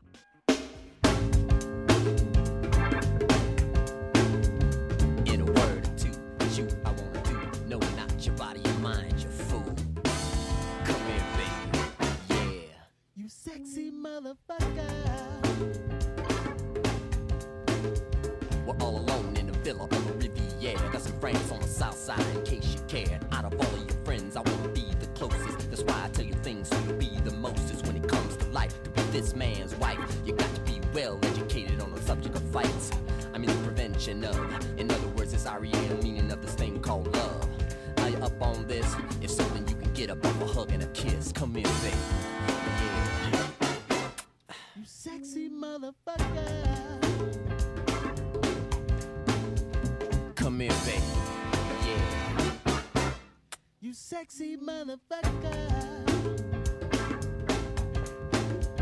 We need to talk about things. Tell me what you do. Tell me what you eat. I might cook really don't matter, cause it's all about me and you. Ain't no one else around. I'm even with the blindfold, gagged and bound. I don't mind. See, this ain't about sex. It's all about love, being in charge of this life and the next. Why all the cosmic talk? I just want you smarter than I'll ever be when we take that walk. Come here, baby. Yeah. You sexy motherfucker. Come here, baby. Sexy motherfucker. Horn, stand please.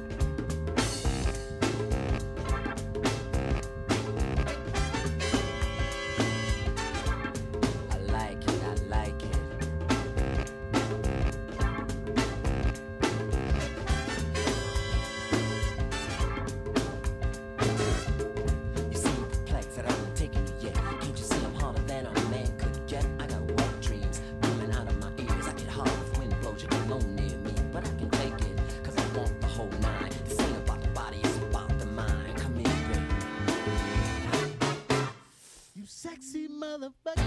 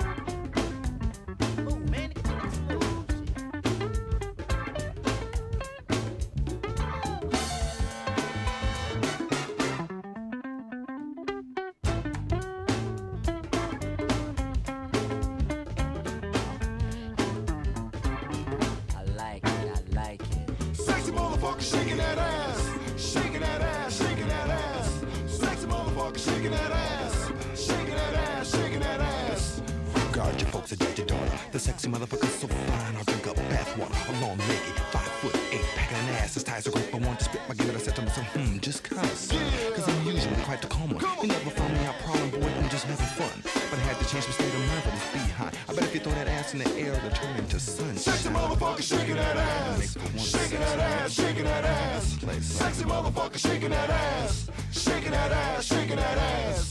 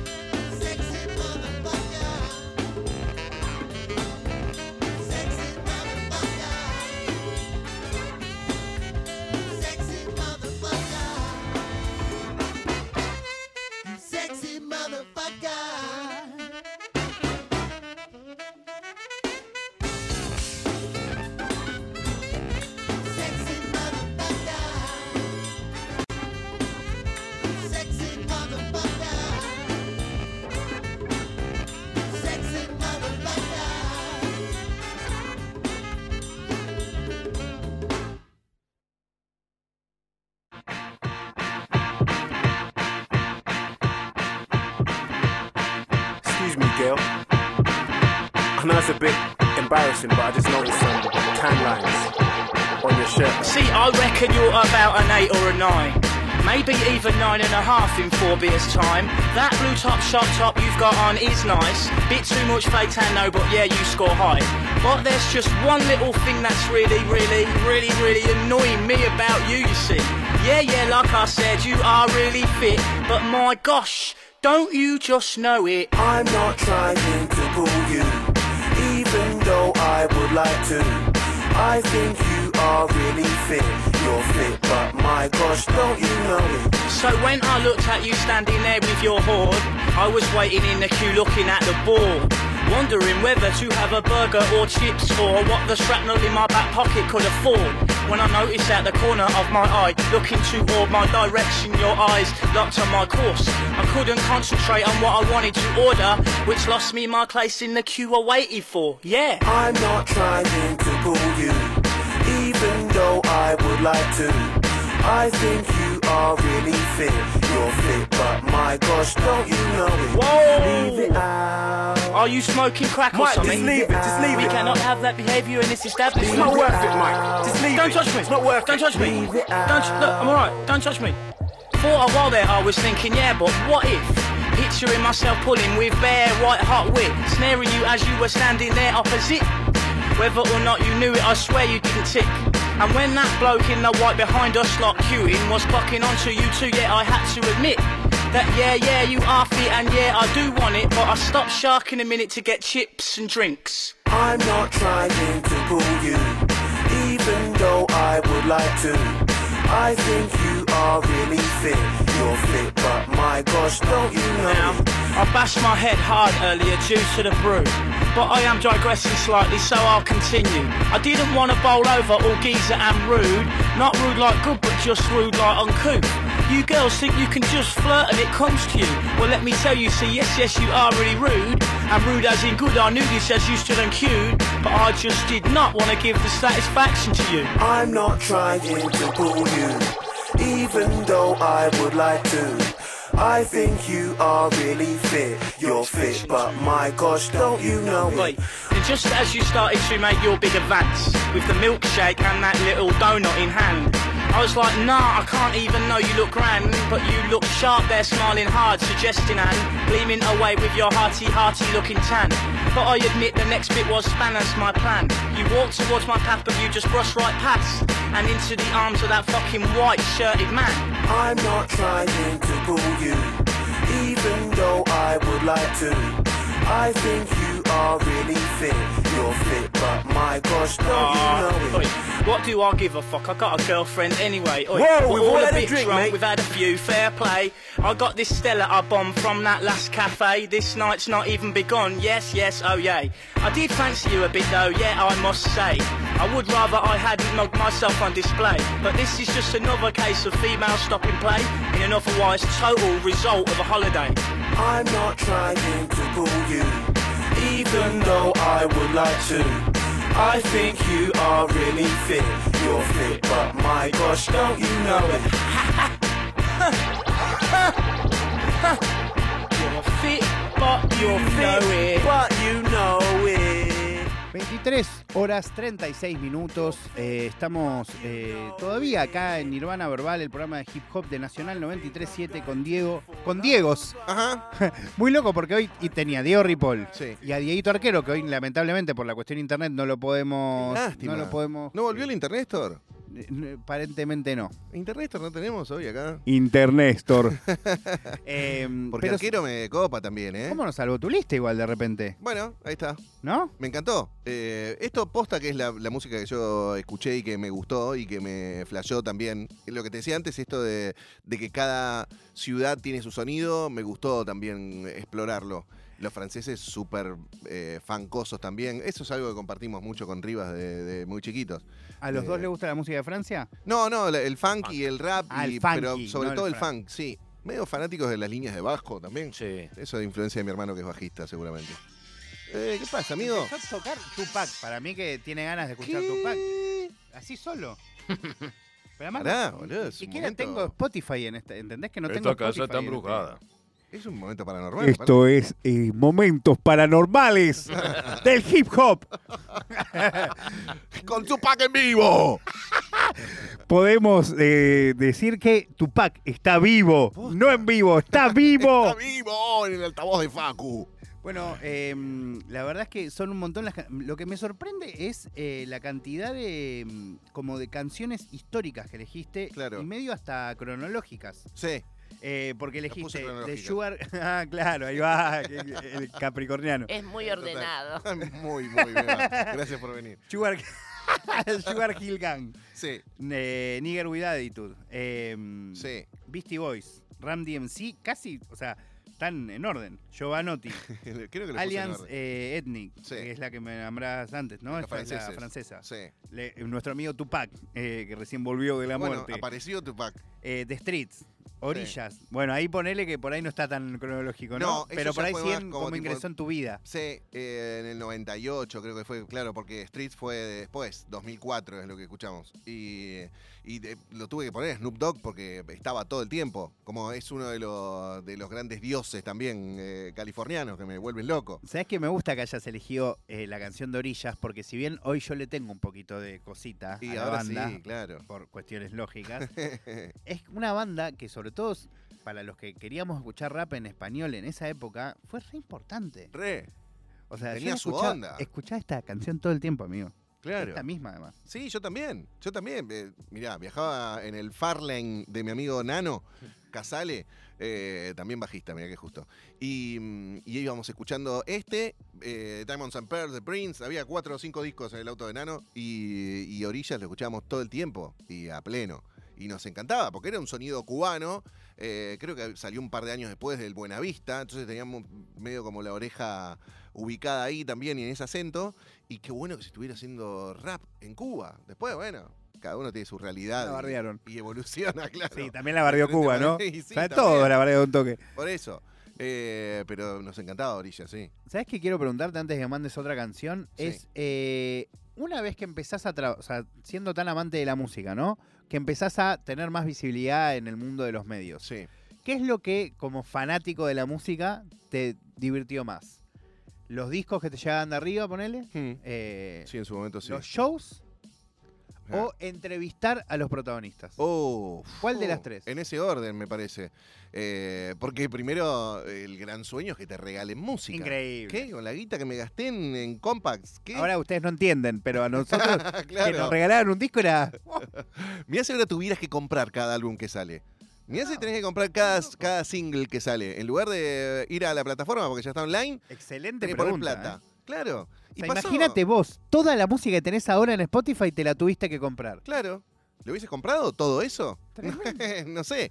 Y, y nosotros lo hacíamos. Entonces después cuando empezaron a llegar eh, discos y cuando tuvimos acceso a las primeras conferencias de prensa para hacer, eh, no sé, alguna nota, algún artista o, o conseguimos notas por alguna prensa y después, eh, che, ¿me puedo acreditar para tal show? Sí. De los Stones, ojalá que diga que sí, ojalá que sí. Sí, sí, sí, tenemos entradas para vos. ¿Qué? Voy a ver a los Stones gratis. Gratis. No, esto está pasando de Porque verdad. soy yo. Claro. Solamente. Eso ¿Por qué? Porque flash. soy yo. Eso fue un flash. Y después hacerle notas a leyendas. eh, Stevie Wonder, no lo podía creer. Y lo hice No llorar sabía. al aire por una pregunta que No me hicimos. acordaba. Claro, él había tenido un accidente automovilístico y nosotros teníamos esa data y le voy a preguntar, porque parece que fue muy importante, che, esto, che, Stevie, tal, tal, tal, y se emociona. Y yo le hice llorar a Stevie Wonder, soy la peor persona del planeta, o sea, me sentía muy culpable.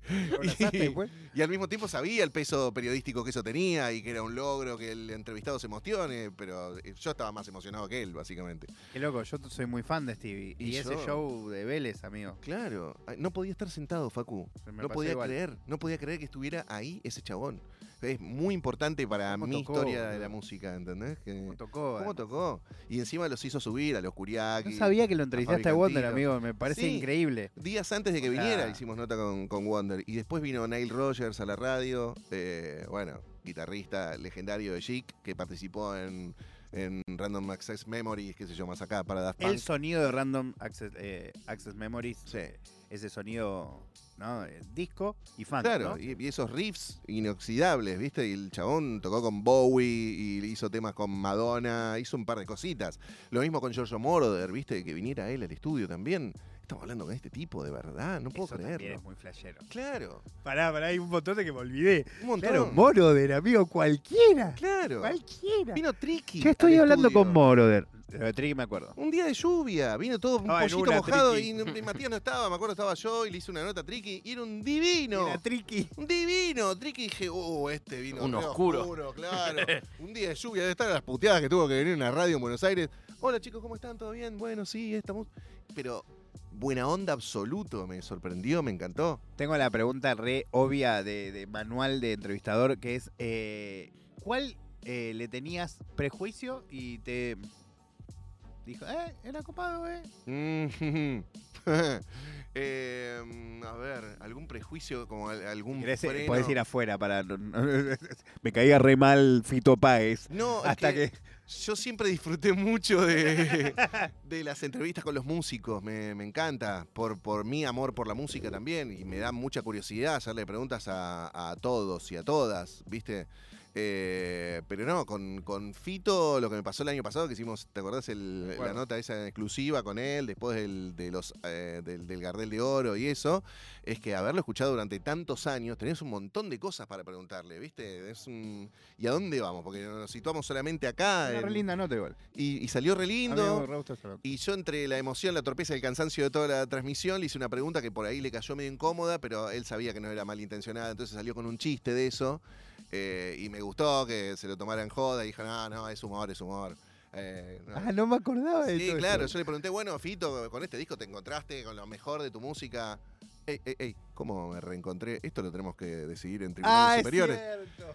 Y Claro, obviamente yo ni me di cuenta, Era un claro. elogio torpe el que le hice, porque obviamente cada músico siente que todos los discos son lo mejor que hicieron, eh, y el último sobre todo. Que también es mentira, ¿no? Que por Sí. fin que alguien lo diga, ¿no? Pero, eh, pero no, él... Como al menos no es el mejor. No siempre el último es el mejor. Y no, por supuesto. También es, un- hay discos de, de- de exploración y discos que necesitan sacarlo en su momento, discos que tenían que cumplir con un catálogo. También Totalmente. pasaba eso, ¿no? Antes con las sí. discográficas. Eh, y no, bueno, eso fue un- un momento hermoso. Y tampoco le pude hacer nota a Charlie, lamentablemente, pero el año pasado pude conducir su cumpleaños 70 ahí en el CCK, que lo transmitimos por acá también, eh, y por todos los medios públicos. Y fue como un orgullo personal de, estoy haciendo esto, no lo puedo creer. Y, y estuvo como, también son esas cosas que chocan con, con la historia de la música de chiquito, con tu historia personal, con la música que escuchaba tu familia de pendejo, ¿viste? Y, hacerle esto a, Charlie, va a hacer una nota Fito, a mí no deja de, de- de sorprenderme y de gratificarme más allá del logro profesional, sino de, de mi historia con Fito Páez y mi historia con Charlie. Stevie Wonder, por ahí que, perdón, que hablas de Charlie y de Fito y vuelvo con Stevie, porque Sí. además está en tu lista y lo podemos incluso cerrar escuchando a Stevie, ¿o ¿no? si querés, sí, claro. Eh, Stevie es, por ejemplo, nosotros hacemos un programa de hip hop, sin Stevie Wonder no hay hip hop, literalmente todos los artistas de hip hop lo aman a Stevie Wonder, Eh, todos los artistas de R&B, o sea, se referencian en él inevitablemente, incluso para hacer música que no suene a Stevie Wonder. Eh, es un tipo que modificó, que influenció además a toda, la, a toda la historia del rock, que vino una vez que él empezó a hacer música. Eh, es un tipo muy, muy zarpado, me parece increíble que hayas hablado con él. Realmente. Sí, a mí también me sea, parece. Es muy, muy, muy loco. Para mí es un hito profesional haber hablado con, con Stevie Wonder, de verdad.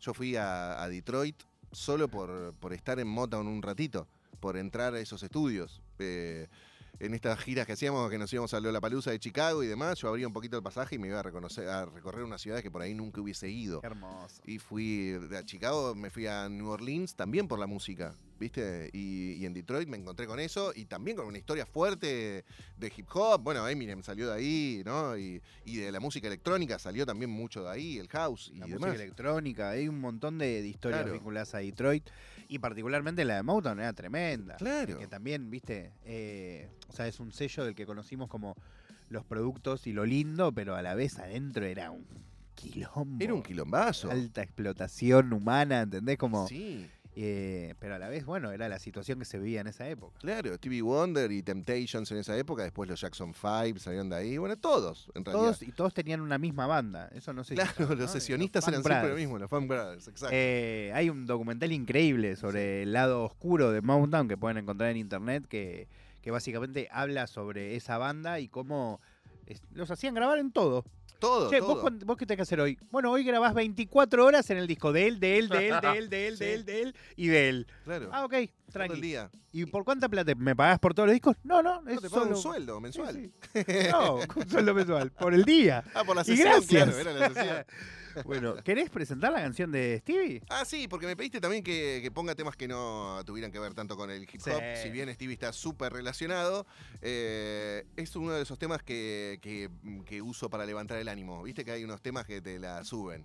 Y, y cada vez que escucho a Stevie Wonder eh, un poco jodiendo en este tema y con un título tan significativo, eh, me pone las pilas y me, y me despierta y me pone de buen humor siempre. Escuchemos, entonces, esto es Stevie Wonder, acá con Diego en Nirvana Verbal por Nacional Rock. Uh,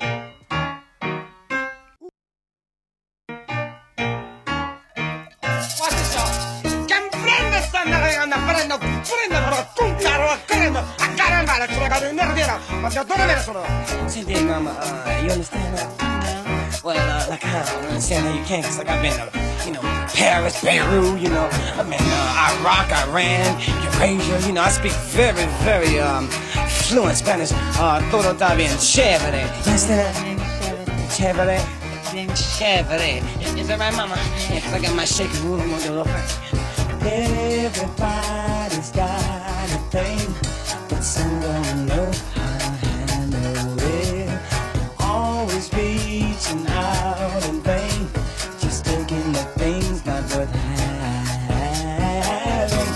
But don't you worry about a thing.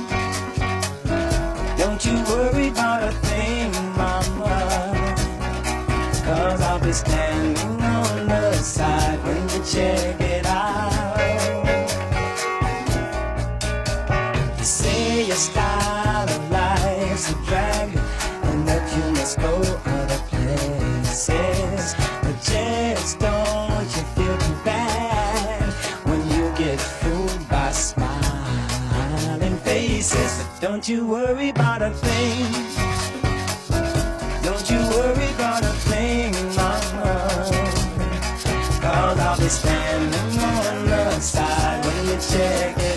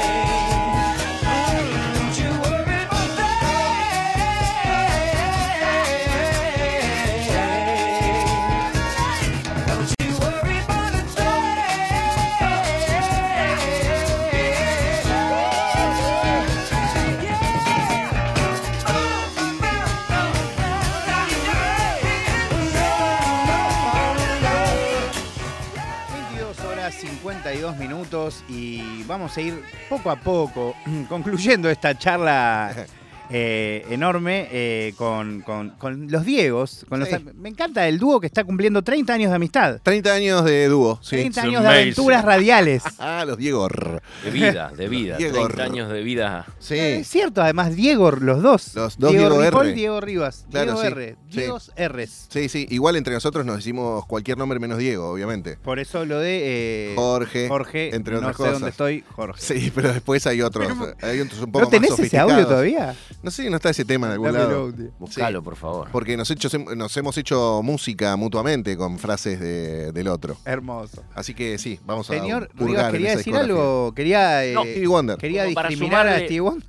Para sumarle un poquito más a lo que es el- la admiración que tenemos por Stevie Wonder. Eh. El uso que tiene de los resonadores para cantar aún hoy, eh, con la voz intacta, la misma voz que. lo- algo que uno tiene que estudiar 50, 30 años para llegar a, a manejarlo, el tipo lo maneja desde los 12 años cantando de la misma forma. Hay un tema que se llama Lately que tiene. Oh. bueno, el Ese era final. mi tema de amor con Peña.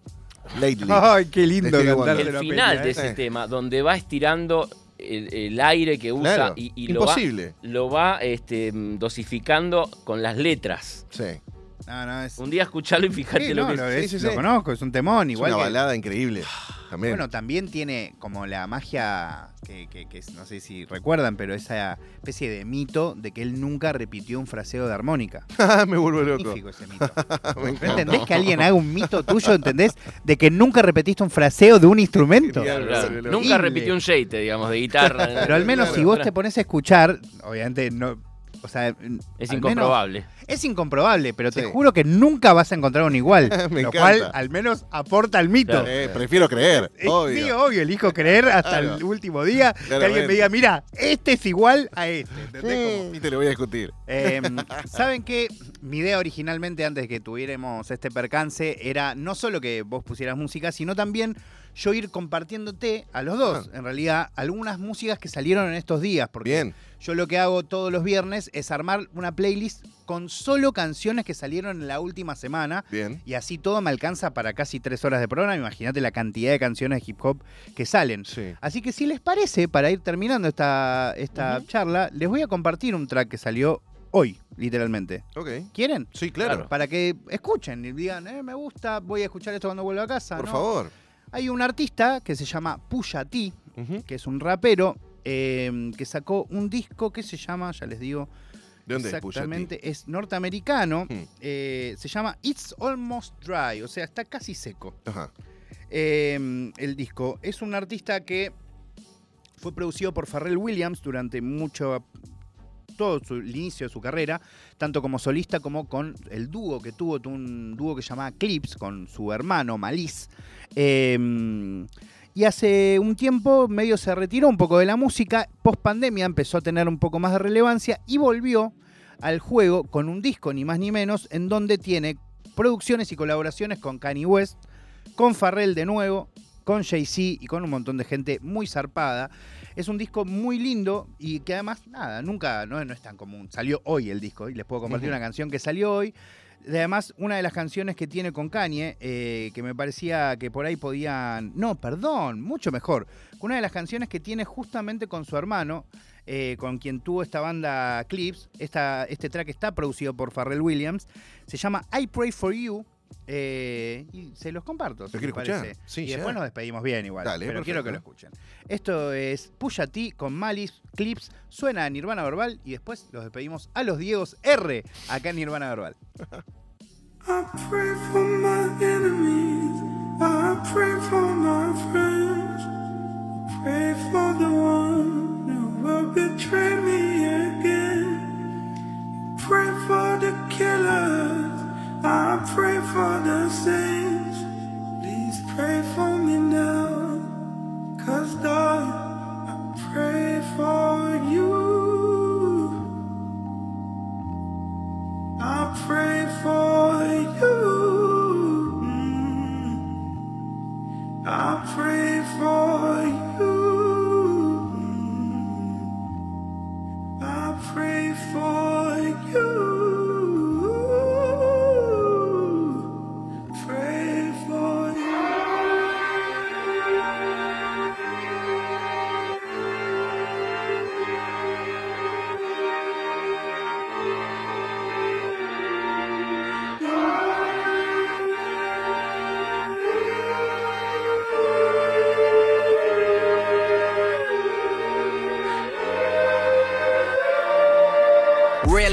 see the phoenix rise from the ashes. Lightning struck twice on four classics. Self-preservation. We separate ourselves from the plastic. The ankle of my sweat still elastic. Still do gymnastics. If hole's still forever young, then I'm a somersault backwards through these chapters. Land in the soft white, cook it till it's off white. They questioning my scorecard, hold it to a torchlight. I hit it in the porch light. See, I had the foresight. My 911 was pulling up to matching Porsche night. Ooh, the married drug dealer even named my son Bricks. He raps what he lives, so fuck the nanny gon' sit. It's the grown man in me, searching for the plug. That's the nomad in me. Still the X factor, that's the role hand in me. Reluctantly a role model that drowned in too many gold bottles. Harold Melvin without the blue note. The past 10 years screaming Uno, and sidestep back into the duo. The kings of the Pyrex. I'm my brother's keeper if you listen and you dissect. All I talk is money if you listen to my dialect. Bitch, I shot grinding in my mama's mama's projects. I'm just being honest with you. How is that for context? You can live forever when the shit you write is timeless. We gon' live forever cause the shit we write is timeless.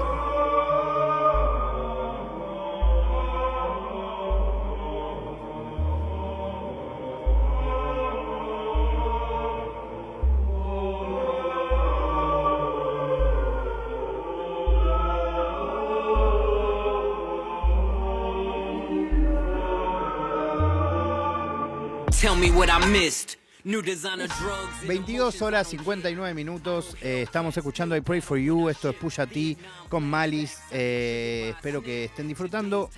Esto es Nirvana Verbal, el programa de hip hop de Nacional 93.7. Y esta era mi manera de concluir compartiéndoles una canción. Podría haberles compartido otra. eh, pero me gustó. Pero está buena, me gusta. Sí. Me gusta, me gusta. ¿De Yo dónde creo es que T? ¿Se sabe? T es norteamericano. ¿De, qué, parte? zona? Sí.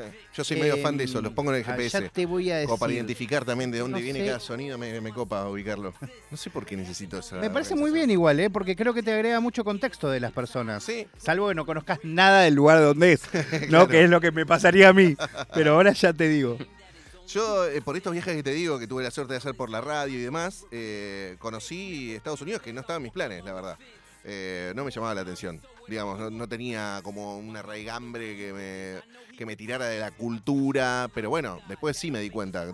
Cada película que había visto, cada serie que había visto, cada artista que había escuchado.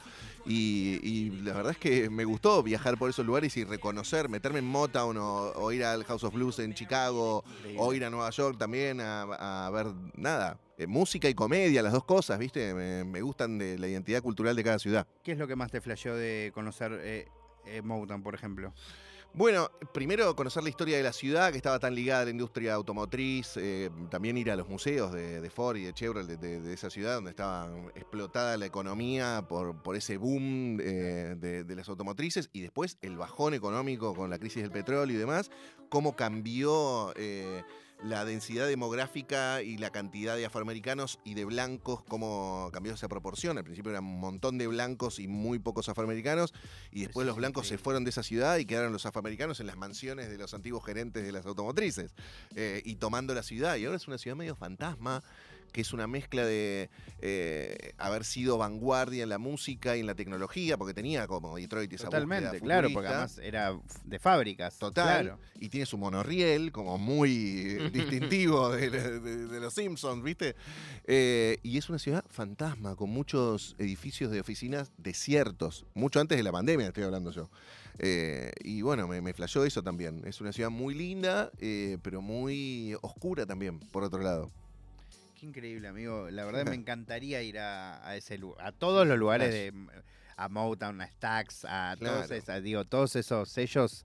Sí. eh, de hecho, tuve una remera de Stax que la perdí eh, a lo largo de mi vida, que solo viajaría de nuevo para comprarme una, porque era increíble. Para quien no conoce, es uno de los sellos de también de funk, de soul, de R&B de esa época, que tenía eh, un hermoso logo de un- una mano a punto de hacer un chasquido, Sí, ¿no? exacto. Hermoso. Es un momentum. Alt- alto logo, además. claro, alto claro, logo. total. Y bueno, ahí ves también, viste, la- cómo se mezclan las eh, diferentes eh, facetas de la cultura callejera, de- del, street art. Y New Orleans es tremendo. Donde tenés todo. Sí. ¿Qué, qué pasó acá? Y, eh, arrancó la música. Ah, bueno, Claro. Genial. Sí, sí, sí. Y el jazz de acá, sí. ¿Y puedo escuchar? También, Sí, también. gratis, tomate una birra. Va a tocar una serie de bandas que te van a volar la peluca todas y gratis. Ah, ok, ok. Bueno, perfecto. y es así un día en New Orleans, ¿no? Vas a, de bar en bar escuchando música gratis, bebiendo rico, con una buena onda de la gente, increíble. Quiero, perdón, sé que, no- sé que se tiene que ir, pero una anécdota relacionada con eso. Eh, yo fui a Nueva Orleans, a Nueva Orleans cuando era muy chiquito, tenía Ajá. tipo 11 años, Sí. 12 años. ¿Y qué fuiste al Mardi Gras? Al No, no, para. Fui con mm, eh, mi mamá y la pareja de mi mamá. Sí. Yo no entendía muy bien qué hacíamos ahí. Me hubiese encantado que alguien me lo hubiese explicado. Claro. No me ha pasado. ¿Me ¿Entendés? Porque me decían, Sí. es re importante que conozcas Nueva Orleans. Pero explícame por qué. Claro. Sí. ¿Entendés? Era como más. eh, hay, hay- hay que conocerlo. Claro. Bueno, no, no, yo no quería salir del hotel. Literal, me Eh. alquilé durante tres días. Me alquilé los tres días eh, mi pobre angelito en inglés, que además no la entendía porque tampoco Claro. hablaba tanto inglés. Eh, y prácticamente no salí de- del hotel. O sea, Claro. salía, veía un, un poquito. Un niño. Un Por eso niño. me parece importante contarle. a- Información, por Claro, favor. Un poco de data a los chicos y les da curiosidad, porque aparte si te hubiesen dicho, acá había magia negra, vudú, reducción de cabezas. ¿Qué? ¿A dónde? No sé si quiero salir ahora. Acá empezó la música, decime amigo, Claro, ¿no? O sea, ya con también. eso algo me tenía que. ¿no? Y sí, algo te va a llamar la atención, obvio. Bueno, por eso estás haciendo el trabajo que haces ahora. claro, solo para poder volver a Nueva No, Orleans. no, para que, para que no le pase a, a otro nene eso, digamos. Está- me, eh, me mató sí, el y señor sí, Rivas, ¿eh? Hay un propósito ahí. Hay un. Claro que sí. Sí, sí, un lindo un psicoanálisis me mandaste. Pero sí, ¿sabés que sí? Claro que sí. Puede ser. Chicos, la verdad, la pasé recontra bien. Placer, eh, Facu, gracias por invitar. Hermoso. De, la- de verdad, lo digo, más allá del percance, todo, la pasé súper. No sé, eh, todo el percance. ¿cuál percance? ¿Qué percance? Nada, no, además por suerte después pudimos poner las canciones. Sí. Eh, y de verdad también te agradezco a vos siempre la, la buena onda desde el día que nos conocimos, que hicimos esa transmisión que Ahí terminó nos conocimos, en entrevistando a- Gardel, justo. a, a Fito. Exactamente, eh, que me invitaron porque era se ganaban todos los premios los hip hop y al no ganó ninguno, creo. ¿Viste? sí. Increíble. Eh, seguro va a pasar el año que viene. Eh, Sí, pero sobre todo este por año tiene que pasar. Sí. Pero sobre todo por la buena onda, eso, con la columna. Yo me siento re bien ahí y me gusta hacerlo, me gusta poder tener el espacio para hablar desde otro lugar, distinto al que hago acá o al que hago en mis redes. Eh, y nada, siempre, más allá de lo, lo que yo he vivido con vos como locutor o como en, todos los programas que estuviste, te agradezco por eso, que me parece mucho más importante porque es lo que vivimos juntos. ¿no? No, a mí me parece súper valioso el intercambio eh, y, y te veo apasionadísimo por lo que te gusta comunicar y eso siempre es un plus que, que me atrae para conectar con gente que también tiene muchas cosas para decir. Y vos sos un gran referente de la cultura del hip hop en Argentina, te lo dicen los protagonistas mismos, eh, tenés ese diferencial de, de acercarte a los músicos con buenas intenciones y con ganas de que se conozca más lo que hacen y por Sí, qué lo hacen y de dónde viene lo que hacen y eso lo haces con una paciencia infinita con nosotros, que, que somos otra generación, que mantenemos la oreja y la cabeza abierta porque queremos seguir también difundiendo gente talentosa, aunque no sea eh, de nuestra edad. Entonces eso es re importante y, y me parece que también poder hacerlo en la radio pública es súper significativo. Recontra Eh, ¿no? significativo. Así que me, me encanta, Facu. Es un placer para mí, enorme. Aguante. Gracias. Que, que, que piola y ojalá que sigamos descubriendo cosas juntos. Ojalá. Y ojalá po- podamos meter una cena entre los tres. Y va, ya cuando se armó. quieras. Sí, yo estoy para que cuando cumplan Los 40, no, los 40, podamos festejar eh, los 10 conmigo. Oh, sí, dale, por favor. buena. De una, de una. La ciudad Eh, que sea. Bueno, y presente su última canción. Ah, bueno, vamos a ponerse de, de Jay-Z porque, bueno, es otro de los referentes del hip hop de, de New York que me pareció de los primeros gigantes de una generación de recambio que se empezó a dar en fines de los 90 y principios del 2000 y, y también esa fusión con, eh, con un género eh, que nos gusta a los dos, que es el R&B, porque se juntó con Alicia Keys, que es una era una joven talentosa, como si fuera Her ahora, ¿viste? Total. Bueno, pero de esa época, que tocaba el piano increíble y que hicieron un tema muy significativo para, para la ciudad de Nueva York que me, que me encantó. Bueno, listo. Nada más para decir. Este es un temón de Alicia Keys con Jay-Z. Espero que lo disfruten. Nos queda todavía una horita de programa, así que espero que se queden. Seguro vamos a escuchar mucha música y quizás hablar un poquito de freestyle. Gracias. Gracias, Diego. Gracias, Diego. Gracias.